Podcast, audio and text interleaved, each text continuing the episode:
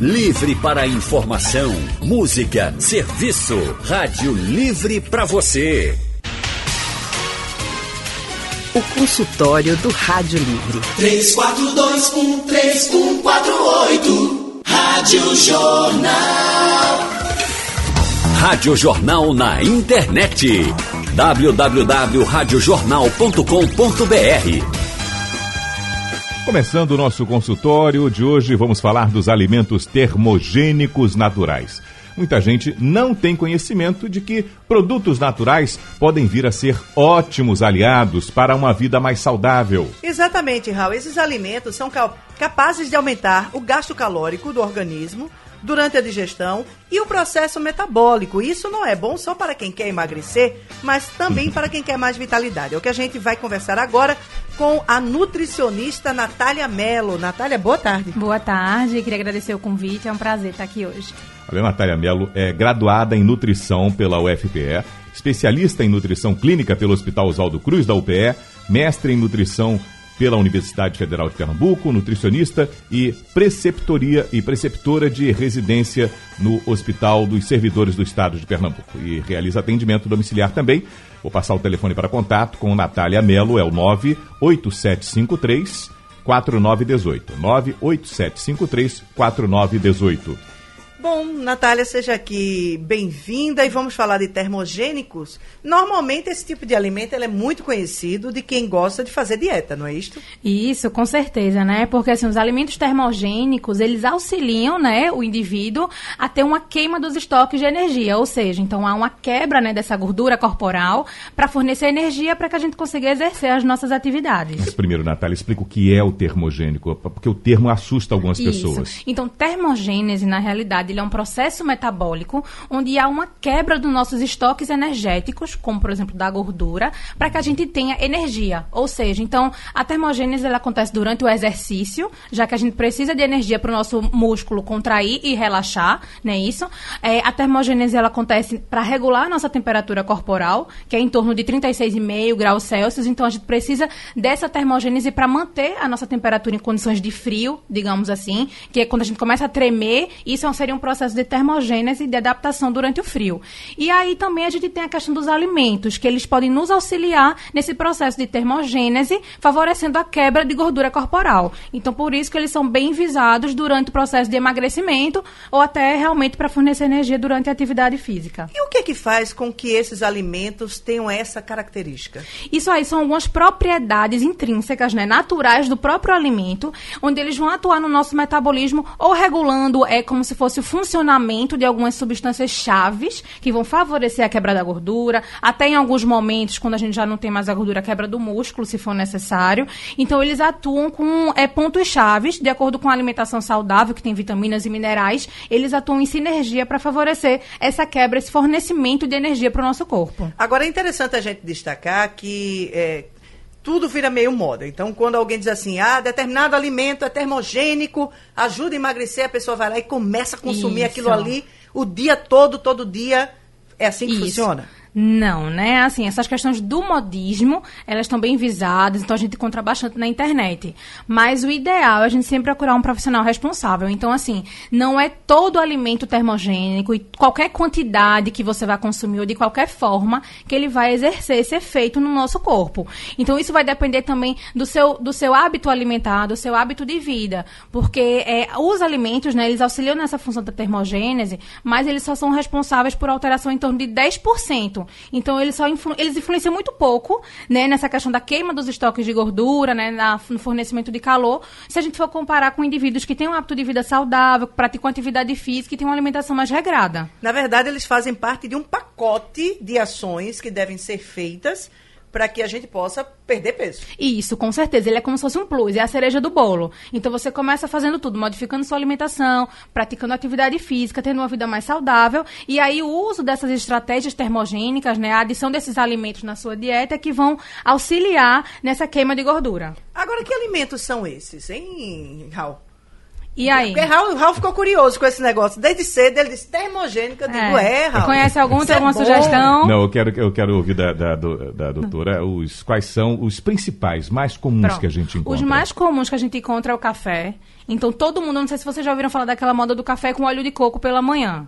Não, nunca ouvi falar. Não. Pronto. Como? Repete do aí. café com uma Ah. colherzinha de óleo de coco pela manhã. Aí eu conheço gente que faz isso. Qual é o Pronto, objetivo? muita gente faz isso. Então, assim, o café por si só, a cafeína ela é um termogênico natural, tá Olha, já certo? tomo todo dia, hein? que ela estimula a vasoconstrição, vasoconstricção do nosso corpo. Então, isso é, é no intuito de produzir energia. Então, essa vasoconstricção faz com que o nosso corpo tenha que trabalhar para queimar os nossos estoques de gordura para fornecer calor. Tá? Tudo isso no intuito de manter o nosso corpo em- organizado, né? Com as funções fisiológicas normais. E o óleo de coco em si, ele é uma gordura saturada, tá certo? Mas ele tem uma cadeia que a gente chama de um óleo de uma cadeia média, que a gente chama quando vai absorver. Então ele não, ele exerce ele como se fosse um plus para essa cafeína. Mas na realidade o café por si só ele tem esse efeito termogênico. Tanto é que vários suplementos, se vocês forem ver, é a base de cafeína. É verdade. Justamente por isso. É verdade. Inclusive, tem gente que ao invés de usar o óleo de coco, faz realmente o leite do coco para tomar com café. Tem o mesmo efeito? Isso, não. Porque assim, no leite do coco vão outro, outros, outras substâncias desse próprio coco, tá certo? Que quando a gente faz o, o leite de coco natural, a gente pega o coco, rala, né? Sim, isso. Tudo isso. E o óleo de Come coco por aquele si pedacinho, só, faz parte da- do processo. E o óleo de coco por si só seria a própria gordura do coco. Não tem nada a ver com leite, não, tá? E uma coisa bem diferente da outra e caloricamente também?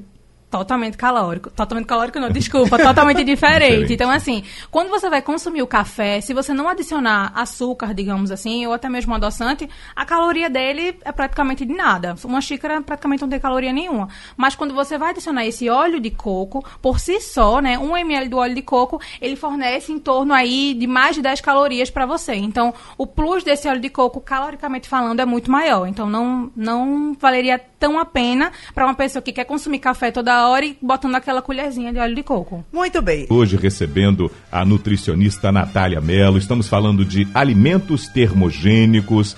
Natália, informação que a pergunta que nos chega sobre quem tem hipertireoidismo, se há problema no consumo de alimentos termogênicos, quais os cuidados que devem ser tomados e principalmente para essas pessoas. Então, esse público de pessoas com hipertireoidismo, pressão alta, até alguns pacientes com gastrite ou uma diabetes, eles podem ter algum comprometimento da saúde caso consumam as fontes de alimentos termogênicos em grande quantidade. Então, assim, tudo tem que ser avaliado na rotina dessa pessoa, né? Na quantidade que ela está ingerindo, porque se assim, ela tomar um cafezinho de manhã, 50 ml, uma xícara pequena, talvez não tenha efeito nenhum sobre ela. Agora, caso ela tome café de manhã, de tarde, de noite, várias xícaras ao dia, então isso pode levar a um prejuízo da saúde, sim, e comprometer o tratamento que ela já está fazendo para esse hipertireoidismo, ou então a qualidade de vida dela. Então isso também tem que ser avaliado do- no plano geral de vida dela, como é que ela faz durante a semana. Quem tem hipotireoidismo, tem algum problema com isso? Não, olha, vou ser bem sincera, até agora nu- nunca peguei um paciente que tivesse algum problema, que fosse é, tivesse hipotireoidismo e consumisse alimentos termogênicos, não. Nu- Nunca vi nenhum comprometimento. O problema do hipertireoidismo é porque a pessoa já fica lá estimulada. E esse é o efeito do termogênico. Então, isso pode levar um prejuízo à saúde. Natália, a informação sobre a pimenta, que é rica em capsaicina. Isso. É isso mesmo? Isso, E o verdade. que a capsaicina proporciona no organismo? As pimentas vermelhas em si, elas são mais ricas em capsaicina, mas as pimentas pretas, elas têm a piperina, que são compostos, né, intrínsecos à, à pimenta, que levam também a uma quebra da gordura corporal. Então, não- tudo é no intuito de quê? De aumentar o nosso metabolismo, de fornecer energia. Então, até se vocês consumirem a pimenta, vocês devem sentir um calor. Depois que comem, eu não sei se vocês já. Não, se pergunta vocês pra ele que ele é que consome. Eu não gosto. Eu só como pimenta biquinho e olha lá. Então, assim, a depender da quantidade que você come, você começa a sentir um ardorzinho, um calorzinho aumentando. Então, esse já é considerado um efeito termogênico dessa pimenta. Então, ela realmente é um alimento Mas eu termogênico. sinto mais o calor quando tomo assim um, um café, um- uma xícara de café, do Certo. que a, a pimenta. A pimenta não. Agora, e eu gosto de pimenta bem quente, ela bem ardida. Qual é o Que tipo que de ser- pimenta? Ah, as que mais, mais Ah, ardidas sei lá, são. malagueta. É. Pronto, porque teoricamente, elas têm uma concentração um pouco maior da capsaicina. Então, elas exer- exerceriam esse efeito termogênico e de calor e tal. Então, se você não sente, o seu limiar de adaptação a essa substância já é um pouco mais elevado. Uhum. Então, talvez se você for testando as quantidades um pouquinho maiores, aí você vai sentir esse E efeito. vai, vai acontecendo a pessoa ir se adaptando e, e o organismo querendo cada vez mais? É, Acontece, Natália? pode acontecer isso. Então, assim, se você gosta muito da pimenta, por exemplo, quando você come, na sua língua a gente tem papilas gustativas, certo? Que são é, os compostos que fazem a gente sentir os sabores. Então, à medida que você vai se adaptando àquela quantidade de pimenta, para você ter um efeito de prazer, porque você come a pimenta por quê? Porque você sente um prazer ao comer aquela comida com a pimenta. Então, vai chegar um momento que talvez você vá botando uma gotinha mais de pimenta, ou um pedacinho a mais de pimenta, e isso seria a adaptação do nosso limiar. Então, quando você vai querendo mais e mais, é porque ele está aumentando cada vez mais. Então, se você se comparar comigo, a quantidade de pimenta que vai fazer efeito na gente é diferente. Talvez meu limiar seja menor que o seu. Então, isso é de acordo com o consumo no dia a dia. Pimenta biquinho não funciona, não, né? Não, assim, o Tudo efeito bem, eu dela- tentei, gente. É você que está comigo. As eu concentrações tentei, gente. Eu são juro que eu maiores nessas que ardem mesmo, tá? Bom, tentei salvar nossa barra, mas não deu. Mas fala- vamos falar um pouquinho do queridinho dos termogênicos, que é o tal do gengibre? Pronto, vamos lá. O gengibre, né, ele atua também como se fosse. Ele tem uma substância chamada, chamada 6-gingerol, que é ela que faz o efeito, e ela atua na inibição de uma enzima que está envolvida no nosso metabolismo. Então, assim, ele impede a ação de uma enzima chave, que é a CONT, que aí, quando ela não exerce efeito, acontece a quebra da nossa gordura corporal. Então, esse seria o efeito estimulante dela, tá certo? Então, muitas dessas substâncias atuam no nosso corpo através ou da inibição ou da ativação de alguma enzima que vai favorecer alguma reação no nosso corpo. E qual seria a quantidade ideal de gengibre, digamos assim? Não, o ideal, uma quantidade fechada em si, não tem nos estudos, Não tá existe. certo? Não, não existe. Então, por exemplo, se for um indivíduo mais magro, ele pode ter um efeito maior quando consumir a mesma quantidade que um indivíduo que tem uma massa corporal maior. Então, isso é um pouco relativo, tá certo? Mas, assim, se você conseguir é, adotar para o seu dia a dia, esse efeito termogênico ele acontece. Um pedacinho pequenininho já, por dia, já é Natália, a tranquilo. quantidade é também a pergunta que faz o Marcelo Melo, tricolor Marcelo Melo, diz aqui, de Camaragibe.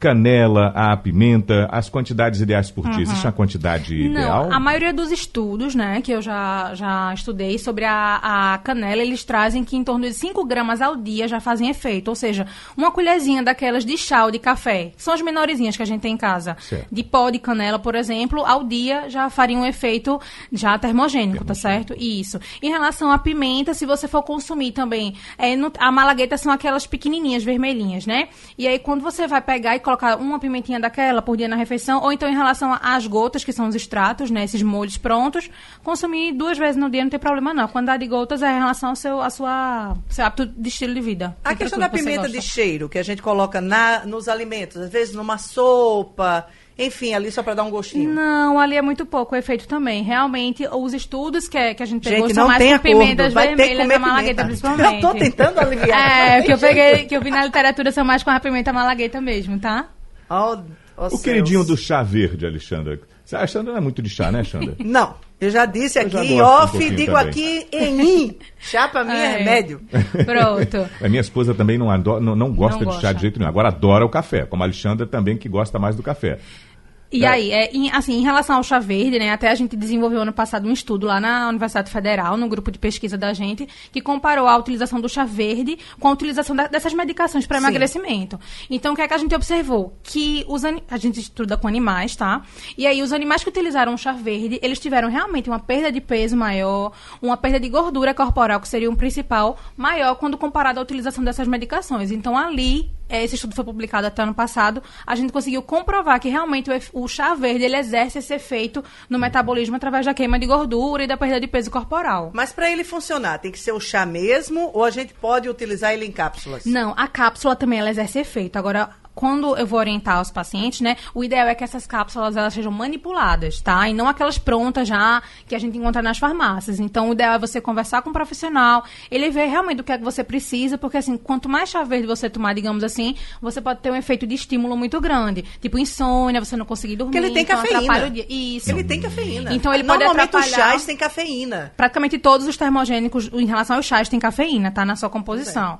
E aí, esse efeito estimulante, ele é que pode agravar alguma coisa, insônia, prejudicar o, o outro dia, né? Bom, então, Muito bem. Vou deixar uma pergunta aqui, Alexandra, para nossa querida Natália Melo. Se eu tomando isso o dia todo, se eu fizer aqui, do jeito que a gente toma água aqui na empresa, que eu boto um botijãozinho desse e fico Uhum. Cadê o seu tomando. tonel, por sinal? vale a pena, tá ali. Tá ali. Vale a pena. Eu Posso fazer isso com chá verde, passar o dia inteiro só tomando chá verde? Hoje, interessantíssimo aqui sobre alimentos termogênicos. Interessante para você que gosta aí de cuidar da saúde e para você que está querendo emagrecer também. Natália Melo é a nutricionista que está conversando conosco. Natália, tem outra dentro da lista, tem uma, um item aqui que eu achei curioso. Água gelada, Raul. Hum, água gelada? Água gelada. Isso. É termogênico também, Termogênico. E Natália? aí, será que é mesmo? Será que é? Será que é? Então vamos lá. Vamos ouvir a especialista. A água gelada por si só, quando a gente a ingere, né, isso, ela tá gelada, tá? Então, pro nosso corpo, ela fazer com que essa água ela entre numa temperatura compatível com a nossa temperatura interior, ele tem um trabalho, ele tem um gasto para transformar essa temperatura. Então, por isso ela exerce esse efeito realmente de termogênico. Então, você pegar, acordar, tomar uma água gelada em jejum, ela pode lhe ajudar nessa função de lhe dar mais energia, lhe dar um, um start para você começar, sabe? Vai despertar no organismo a turma que eita, chegou um negócio gelado aqui. Vamos lá, Isso. células, todo mundo para aquecer, que esse, essa temperatura não é ideal para estar aqui dentro. Sabe um exemplo básico, clássico da água gelada para você ver o efeito dela? Você acorda, toma um copo de água gelada em jejum. Você já vai ter um estímulo gastrointestinal que já vai lhe mostrar o efeito da água gelada. Então isso é pelo efeito dela, pelo efeito termogênico e dela. a pergunta que eu lhe fiz, Natália, sobre posso agora então fazer um chá verde, um, um, um botijãozinho de água de chá verde ou de um outro qualquer que Uhum. seja termogênico e vou passar o dia tomando só isso. Adianta? Eu vou emagrecer mais porque estou tomando muito mais do que só É. a quantidade pequena? Bom, essa pergunta é bem pertinente porque ela chega, né, pra gente várias vezes. Então, assim, é, os estudos eles trazem que esses compostos, né, de chás, eles devem ser consumidos numa quantidade específica e no tipo de fu- infusão específico, ou seja, o tipo de cocção específico. Então, você pode fazer o seu, a sua garrafinha de chá? Pode. Só que você tem que estar, assim, da quantidade de erva que tem ali, né, da folha e, da- e de como ele foi feito, porque senão o efeito dele vai acabar sendo igual à água. Tá? Então ele acaba atuando mais como um diurético do que como um alimento termogênico. E muita gente confunde isso. Acaba passando o dia todo tomando chá, achando que vai ter o efeito termogênico, mas não, acaba tendo o efeito apenas diurético. E cada chá, ele tem um tempo ou uma forma de ser feito, é isso? Isso, exatamente. Então, assim, quando você tem um hábito só de chá verde, ou só um chá de bisco, alguma coisa assim, a gente consegue realmente ver como é que você está preparando esse chá e a gente orienta em relação à quantidade de folhas que você deve utilizar, o tempo de cocção e o armazenamento também, tá? Se é em geladeira, se pode ficar a temperatura ambiente, tudo isso, para que ele consiga ter esse efeito. E quais são as orientações mais comuns para eu, desde eu preparar o chá, o tempo que ele passa em infusão, Uhum. o tempo que eu posso guardá-lo, quais são, Natália? Normalmente, a gente deve pegar a folha do chá o mais natural possível, tá? Então, isso a gente encontra em lojas naturais. Evitar aqueles que já vêm em sachêzinho, que a gente encontra no mercado, porque ali tem um processamento dessa folha desse chá, e fora isso, a quantidade também é um pouco menor. Então, isso, a quantidade da folha em si vai depender da avaliação do paciente, porque os indivíduos têm tamanhos diferentes, então, uma quantidade X pode servir para um paciente a quantidade Y para outro. Então, isso é muito individual. Então, por si só, a gente pega essa quantidade que o profissional indicar para você, você coloca no infusor, que tem que vende nos mercados também, e coloca em imersão em água fervente, tá? A água pode já estar fervida, você pega, desliga o fogo, bota essa essa essa imersão dessas folhas dentro deixa por 5 minutos. Lembrando que após os 5 minutos pode haver perda dos compostos que tem nessa folha e não vai ter o efeito que você quer, que você espera. Olha, o Marcelo Melo, lá de Camaragibe, ele voltou aqui para fazer uma pergunta. Ele, ele gosta do Natal de uma pimenta caiena, em pó. ele está querendo saber qual é a quantidade ideal por dia. Não, em relação a isso, não tem uma. Com relação à pimenta caiena em si, nunca encontrei nada em relação às quantidades específicas, tá? Mas se ele pegar e conseguir adotar na vida dele, tipo, no almoço, ele bota uma pitada da pimenta, no jantar também não tem problema nenhum. Agora, lembrando que o efeito desses alimentos no nosso corpo, eles representam em torno de 10% só, tá, gente? Então não é milagre, não é a- essa pimentinha que ele vai colocar que vai ter esse efeito enorme no emagrecimento ou na vitalidade dele. Sebastião José da, da Silva Filho, da, da Barra de São Miguel, na Paraíba, acompanhando a gente, dizendo que está curtindo a programação. Obrigado, Sebastião. E o André Luiz Lopes, de Vitória, de Santo Antão, que pergunta, doutora, boa tarde, o ovo é termogênico? Um ovo? Não e sim, por quê? O ovo, ele é o quê? Proteína, tá? Ele tem proteína na clara, que é aquela parte branca do ovo. E a proteína é um macronutriente, que não sei se vocês já ouviram, a gente tem os carboidratos, as proteínas e os lipídios, né? Que seriam as gorduras. Que quando a gente vai digerir, a proteína é o que mais eleva o nosso gasto energético. Então, a proteína por si só, ela também pode exercer esse efeito termogênico. Então, o ovo, se for um lanchinho com ovo, Pode ter esse efeito termogênico sim, porque dá um trabalhinho maior na digestão, tá? Marília de Olinda pergunta: ela gostaria de saber se existe algum chá ou alimento que estimule a tireoide preguiçosa.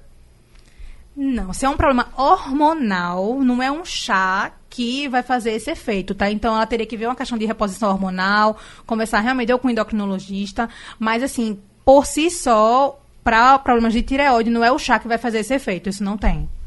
Você pode participar com a gente também pelo telefone no painel interativo para conversar hoje sobre alimentos termogênicos. Estamos aqui com Natália Mello, que é nutricionista e está nos esclarecendo sobre os alimentos. De todo jeito, Natália, um, a alimentação a gente consumiu já vai gastar calorias, uhum. tá? É uma função termogênica. Digerir, Alguns isso. alimentos fazem com que a gente tenha o corpo despenda mais energia para para queimar isso, para queimar gordura. Isso, para nos fornecer energia, né? Então, a, as proteínas por si só, elas realmente são os macronutrientes que mais consomem, que mais necessitam de energia para serem digeridas. Então, uma refeição que tem uma maior quantidade de proteína, ela é mais termogênica do que uma refeição que tenha mais carboidrato ou gordura. Aquelas é, receitas que a gente vê prontas do pessoal que substitui a, a alimentação, a refeição, né, Alexandre, por um composto. E tem alguns que são famosos, que é, você troca isso por uma refeição. Uhum. Qual a orientação da senhora, a sua avaliação enquanto nutricionista Bom, sobre essas experiências? Como nutricionista por si só, já sou totalmente assim, não é totalmente, mas sou contra a, a troca das refeições por esses shakes prontos, no caso, que você faz em casa, porque você vai estar tá tirando nada mais do que uma refeição que você vai mastigar, vai ter aquele prazer social também para pegar e tomar um líquido, um copinho. E isso não é uma coisa que você vai conseguir manter ao longo da vida. Então, quando você voltar a se alimentar, você vai consumir mais calorias e vai voltar ou peso novamente, ou alterar aquela taxa novamente. Eu conheço então, um monte assim, de gente que voltou, resgatou o peso todinho. Totalmente. Então tem pessoas que não têm o tempo de preparar a refeição, é uma coisa urgente, uma coisa atípica, aí você pode abrir mão de utilizar uma, uma, alguma coisa pronta. Mas fora isso, no dia a dia, isso a gente não, não orienta não, tá certo? São coisas atípicas. Mas essa refeição vai dar a, a sensação de que eu estou saciado? É, vai, porque ela é rica é. em fibras. Hum. Normalmente esses shakes, eles têm uma quantidade maior de fibras e isso ajuda na saciedade. Então você acredita que tomando aquele copinho você já vai ficar satisfeito por muito tempo. E fora que o efeito psicológico também, de que você já está com aquilo na cabeça, também vai lhe ajudar. Mas a longo prazo isso não é indicado. Então tem vários estudos que já mostram efeitos nos rins, na, na problemas cardíacos, tudo relacionado a esses compostos, tá? Ótimo, então a gente tem que ficar atento para não estar tá trocando, fazendo uma substituição que pode ser prejudicial à saúde da gente. Isso, com certeza. Então, diz que a médio prazo não é aconselhável. Não, não, nem a médio nem a longo prazo, é só para uma coisa atípica, um dia atípico que você não consiga fazer suas refeições mesmo. O Ivanildo de Bom Jardim pergunta para que serve o chá de carqueja.